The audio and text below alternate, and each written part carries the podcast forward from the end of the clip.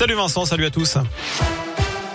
Et on commence avec le trafic prudence sur les routes avec les très fortes pluies en Isère et dans l'Ain. Le préfet du département rappelle d'ailleurs que l'Ain est en vigilance orange pour des risques d'inondation jusqu'à 150 mm dans l'est du département.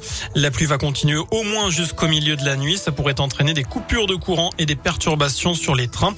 Et puis vigilance orange pour des crues, cette fois-ci dans le puits de Dôme. Attention également. D'ailleurs, euh, sur la route, Bison Futé a dévoilé tout à l'heure ses prévisions trafic pour la fin de semaine. Du monde attendu dans le sens des retours dimanche dans l'après-midi, plus précisément en direction des grandes métropoles. À la une, c'est un texte qui promet de faire débat la transformation du pass sanitaire en passe vaccinal validé en Conseil des ministres. Il est examiné cette fin de journée par les députés en commission des lois. Dans son dernier avis rendu lundi, le Conseil d'État s'est montré prudent. Il a, avec un risque de porter une atteinte particulièrement forte aux libertés. À ce sujet, Olivier Véran a été auditionné tout à l'heure par l'Assemblée nationale.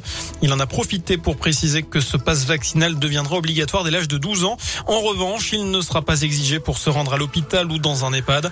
Le ministre de la Santé en a profité aussi pour donner ce chiffre. 208 000, c'est le nombre de contaminations en Covid-19 lors des dernières 24 heures. C'est tout simplement un record en France. C'était attendu, c'est désormais confirmé. Les discothèques ne rouvriront pas le 6 janvier prochain.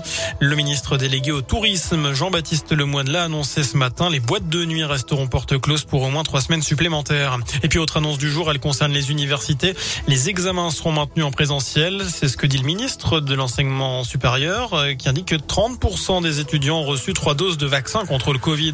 Par ailleurs, je vous rappelle le retour de la jauge de 5000 personnes en extérieur, 2000 en intérieur. Cela ne concerne pas les meetings politiques.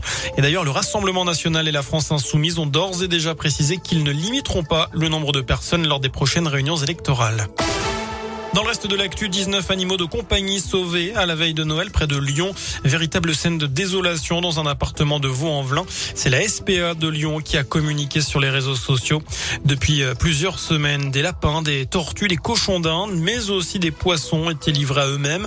Certains n'ont pas survécu. Une enquête est en cours.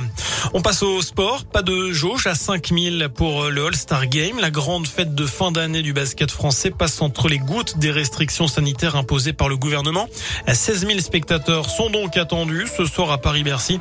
Notre région sera bien représentée sur le parquet avec le Villeurbanais Eli Okobo, le Rouennais Lauren Jackson ou encore le Bressan Axel Julien.